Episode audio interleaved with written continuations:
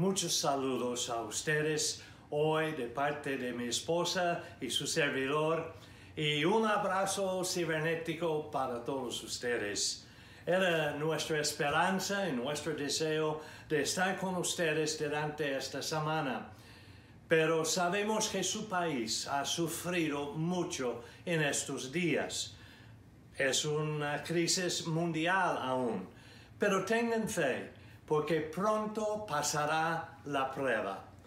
De hecho, les quiero hablar hoy acerca de fe versus carácter o fibra moral en un tiempo de crisis. Entonces vamos a la palabra y encontrar unas palabras de Jesús acerca de la prueba de la fe y el carácter. Entonces, uh, en Lucas 22, verso 31 en adelante, dice, Simón, Simón, Satanás ha pedido zarandear a cada uno de ustedes como si fueran trigo. Pero yo he rogado en oración por ti, Simón, para que tu fe no falle, de modo que cuando te arrepientas y vuelves a mí, fortalezcas a tus hermanos. Pedro dijo, verso 33, Señor, estoy dispuesto a ir a prisión contigo y aún a morir contigo. Jesús le respondió, Pedro, déme decirte algo. Mañana por la mañana, antes de que cante el gallo, negarás tres veces que me conoces. Bueno, estos versículos revelan la vulnerabilidad de nuestro caminar cristiano. Pedro fue uno de los discípulos más cercanos al Señor, pero discípulo vulnerable, capaz de fallar. Y Pablo nos advirtió sobre el exceso de confianza en nuestro caminar cristiano cuando él dijo sencillamente en 1 de Corintios 10, verso 12, entonces, si crees que te mantienes firme, ten cuidado de no caer. Porque uno pensaría que Pedro, un duro pescador, no podría resistir el momento de la dificultad, la crisis en que él se encontraba con perder a Jesús. La clave se encuentra en el verso 31 ah, en Lucas 22 que leímos, que dice Simón, Simón, Satanás ha pedido zarandear a cada uno de ustedes como si fueran trigo. La razón por la que se zarandeaba el trigo fue para eliminar la paja, para deshacerse de las obras, para resaltar el valor del trigo. En cierto sentido, Dios permitió a Pedro pasar por eso para eliminar las obras en su vida. Y la oración de Jesús fue contestada. La fe de Pedro no le falló. Entonces, ¿qué fue que falló? Lo que falló fue su confianza en su propio carácter o su fibra moral y la confianza depositado en un lugar equivocado. Pablo dijo esto, no me jacto de en mí mismo. Pero la fe de Pedro no le falló. Su Señor no le falló. Su confianza en su carácter deficiente es lo que le falló. Sin Él nada podemos hacer. El fracaso y los errores decepcionantes son siempre el resultado de uno de tres cosas. Número uno, el razonamiento defectuoso. Dos, unas emociones desequilibradas. Y número tres, un espíritu necesitado, un espíritu malnutrido. Entonces vamos a examinarlos. El razonamiento defectuoso. Generalmente el razonamiento se basa en comparaciones o el fin justifica los medios. Razonamos en base a una información limitada a veces Isaías 55, 9 dice, pues así como los cielos están más altos que la tierra, así mis caminos están más altos que sus caminos y mis pensamientos más altos que sus pensamientos. Nosotros no podemos tomar decisiones basadas solo en las circunstancias de la vida. Solo Él conoce el fin desde el principio. Y Pedro hizo sus audaces afirmaciones de sí sobre ir a prisión e inclusive ah, a la muerte, hablando desde la fuerza de la ayuda visual de los milagros de Jesús. Es cierto que Pedro tuvo una gran revelación acerca de Cristo e incluso tenía las llaves del reino, pero su comprensión de su propia revelación estaba limitada por un carácter que todavía estaba en el proceso del desarrollo. Entonces ahora emociones desequilibradas, emociones que fueron influenciadas por la cercanía de Jesús, emociones que se basaron en el asombro de los milagros de Jesús y las emociones que recordaban estando en el monte de la transfiguración. Y Pedro era muy impetuoso porque se emocionó mucho y la emoción del momento a veces opaca nuestro razonamiento aún más. El número tres, eh, un espíritu que necesita ser nutrido. Nota que en el verso 24 Ah, de Lucas 22 dice, después comenzaron a discutir quién sería el más importante entre ellos. Y Jesús tuvo que lidiar con la inmadurez de los espíritus desnutridos de los discípulos. Estaban en una lucha de poder. Y las luchas de poder generalmente indican inseguridades las inseguridades son creadas por el vacío en uno. Por lo tanto, Pedro todavía estaba tratando de dar la impresión que era muy leal y fuerte en su devoción a Jesús. Incluso con los defectos de nuestro carácter y la debilidad en nuestra carne, La verdadera fe en Dios nos sostendrá en la prueba y nos llevará al otro lado de nuestro fracaso. Y Jesús reconoció que el fracaso de Pedro era temporal. También reconoció que Pedro terminaría con dimensiones adicionales de fuerza después de la prueba de su fe. Recuerda a Sabemos su historia. Recuerda a Daniel que tuvo la guerra espiritual en Daniel 10, de versos 10 a 20. Sabe que hay quienes que tratan de condenar a una persona que ha fallado, una persona que se equivocó. Y dice, si realmente amaras a Dios, este no hubiera sucedido, nunca hubieras tenido ese problema si estuviera bien con Dios. Y algo debe de estar mal con este hermano, con su compromiso con Dios. Él es simplemente un hipócrita entonces. Ni siquiera puede pararse sobre sus propios pies. Y si esa es su actitud, entonces, ¿por qué no le dices a aquel niño de dos años que no hay excusa para que se caiga?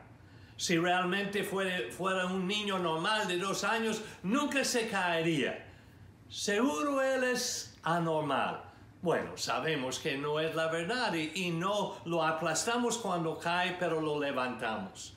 No estoy de acuerdo con los críticos que han destruido las esperanzas de muchas personas como yo y algunos de ustedes que pensaron que un fracaso era el final de una vida útil y significativa y el final de su destino y propósito.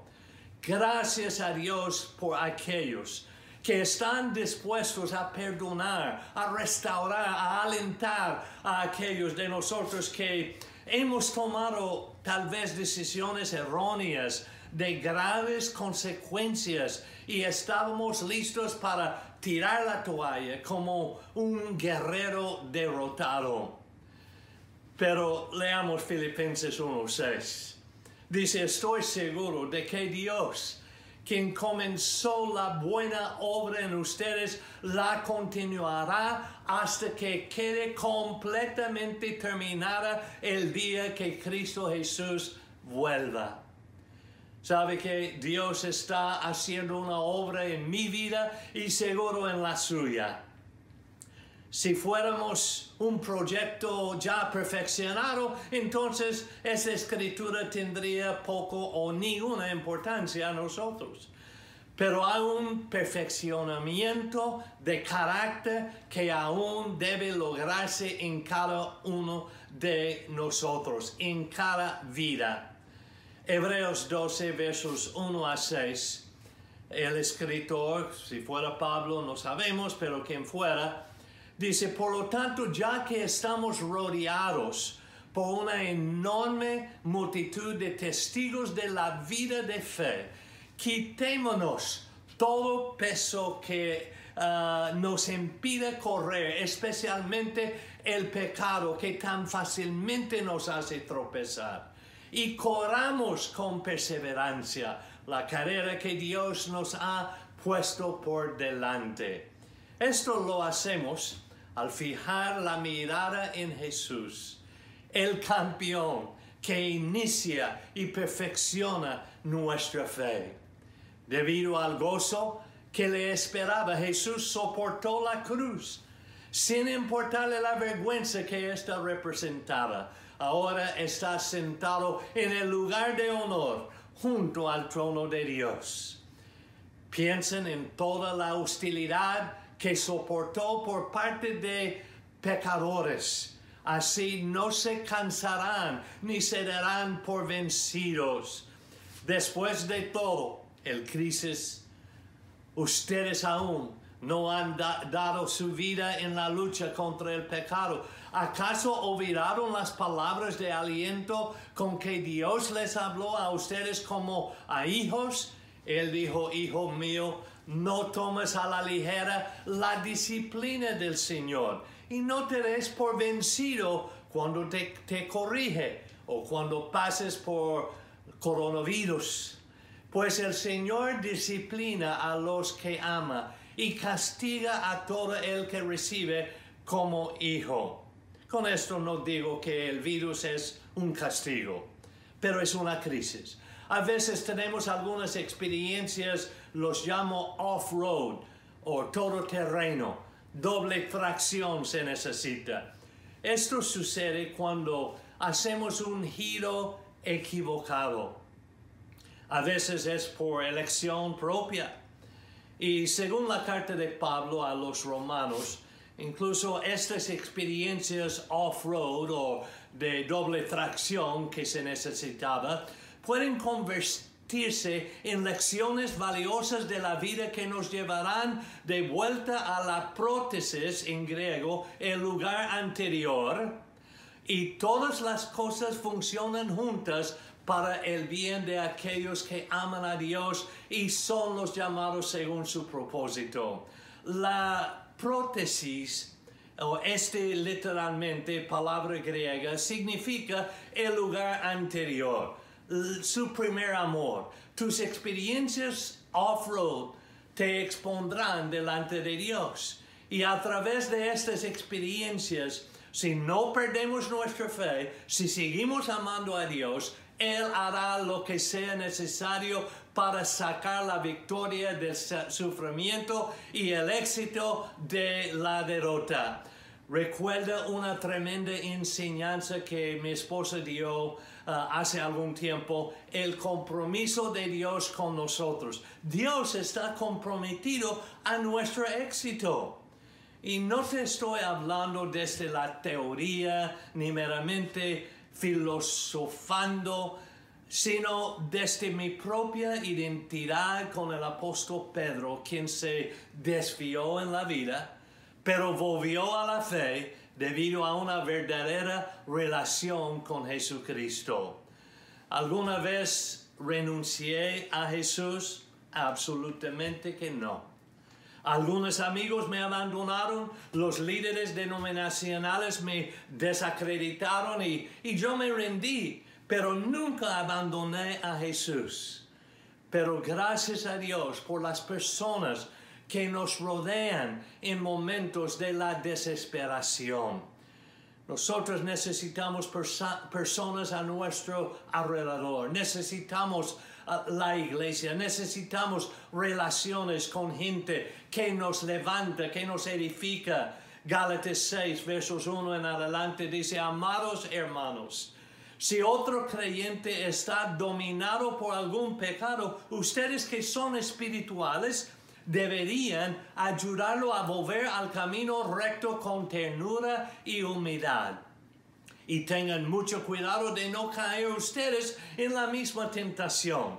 Ayúdense a llevar los unos las cargas de los otros y obedezcan de esa manera la ley de Cristo. En verso 3 dice, si te crees demasiado importante para ayudar a alguien, solo te engañas a ti mismo, no eres tan importante.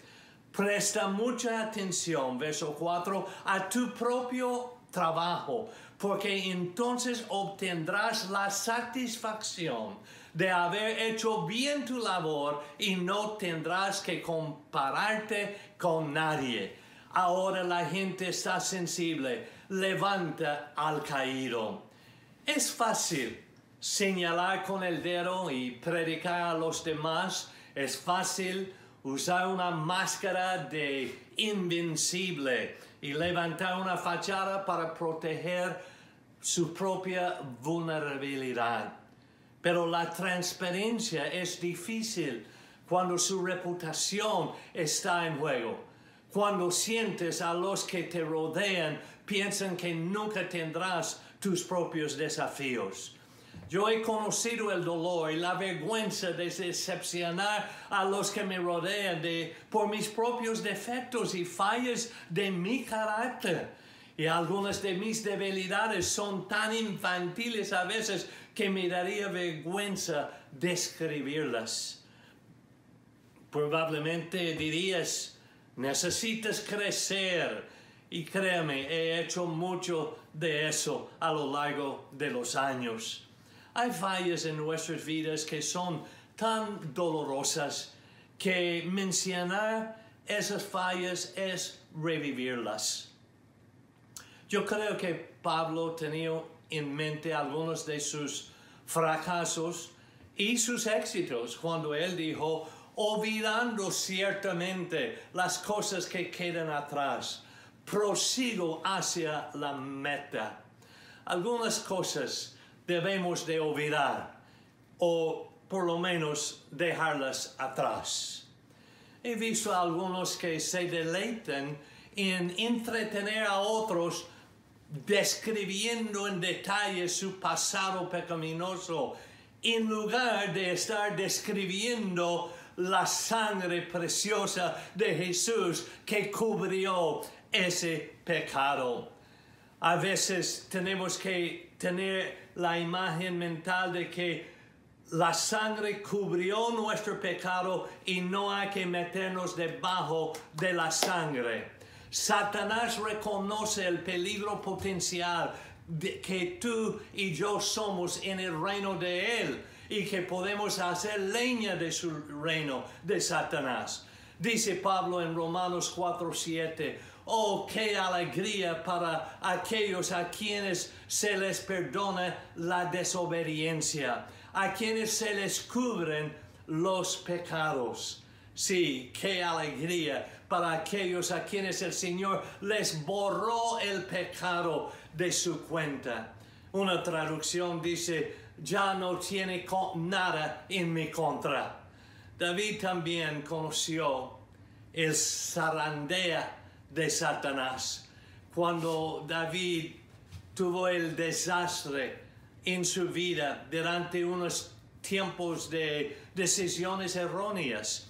Leemos en Primera de Crónicas 21, verso 1, Satanás se levantó contra Israel y provocó que David hiciera un censo del pueblo de Israel, aunque Dios le había dicho que no. Entonces Dios le dio a David tres opciones para elegir entre ellas para su castigo. Verso 13 dice, estoy en una situación desesperada, era la voz de David.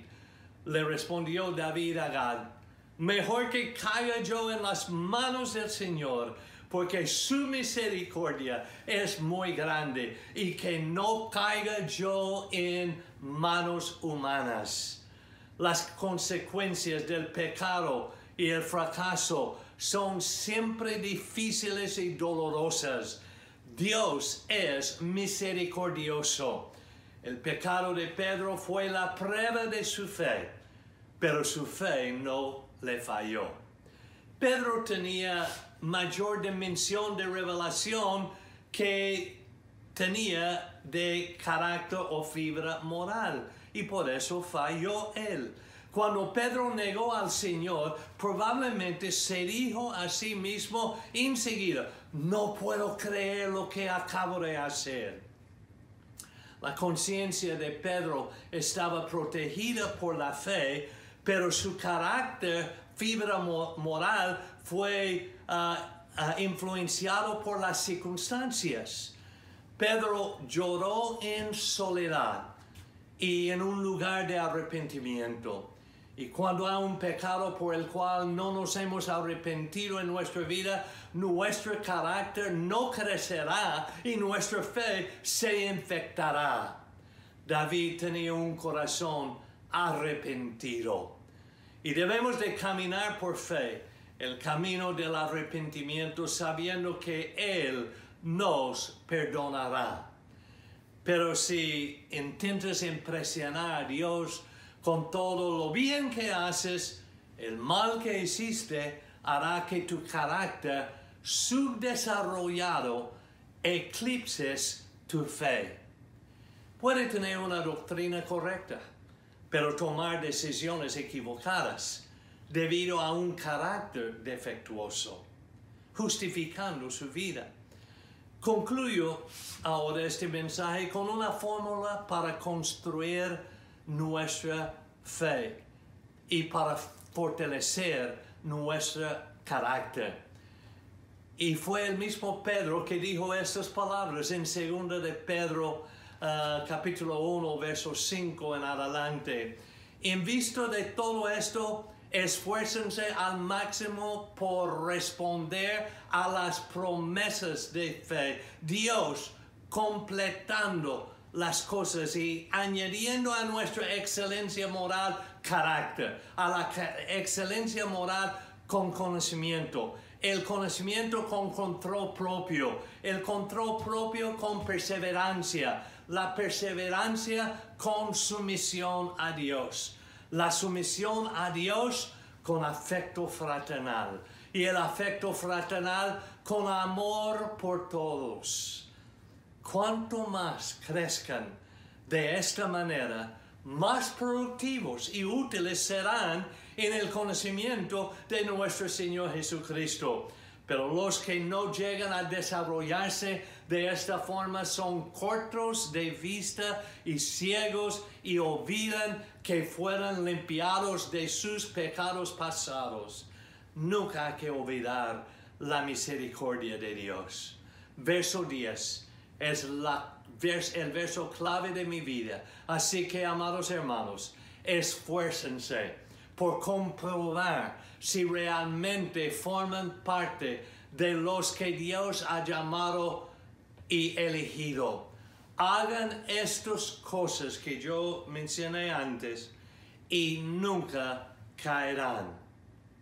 Ahora en estos días seguramente han pasado mucho tiempo ahí en su casa y le ha dado tiempo para reflejar en su vida, para reflexionar en uh, su condición y para entender las luchas que ha tenido, ha tenido a través del tiempo y algunos no esperaba esa crisis tan grande, nadie lo esperaba. Pero hay que aprovechar ahora, en estos días, a acercarnos a Él, porque Él no tiene límite. Él no usa máscara, Él no usa guantes, Él no tiene que guardar una distancia. El Señor Jesús está tan cerca como el pensamiento. Entonces en este momento comienza a pensar en la cercanía de Jesús a su vida, comienza a sentir el abrazo de Él, comienza ahora a entregar y consagrar su vida de nuevo al Señor. Y es un tiempo para tomar inventario de todos sus valores. Y con estos valores es tiempo de regresar a ser el creyente al nivel, a la dimensión que Dios le ha llamado a ser. Su vida puede ser mejor después de esta crisis y usted puede encontrar de que la respuesta a la vida en verdad es Jesús y nadie puede quitar su lugar. Nadie le puede separar del amor de Cristo. Entonces, hermanos, hoy día vamos a acercarnos a Jesús. Hoy día vamos a proponer un nuevo propósito de vida y cuando salimos de esa prueba, que nuestra fe sea tan fuerte que donde quiere que vayamos podemos impactar a los que nos escuchan, a los que se encuentran con nosotros y podemos ver resultados y un avivamiento de crecimiento de las iglesias alrededor del mundo, un mover de Dios como nunca y una autoridad espiritual en cada creyente y cada ministro de Dios para que este evangelio sea predicado alrededor del mundo y entonces vendrá el fin. Hermanos, los amo y yo espero verlos pronto y yo sé que Dios va a hacer una gran obra la próxima vez que estamos juntos. Que el Señor les bendiga.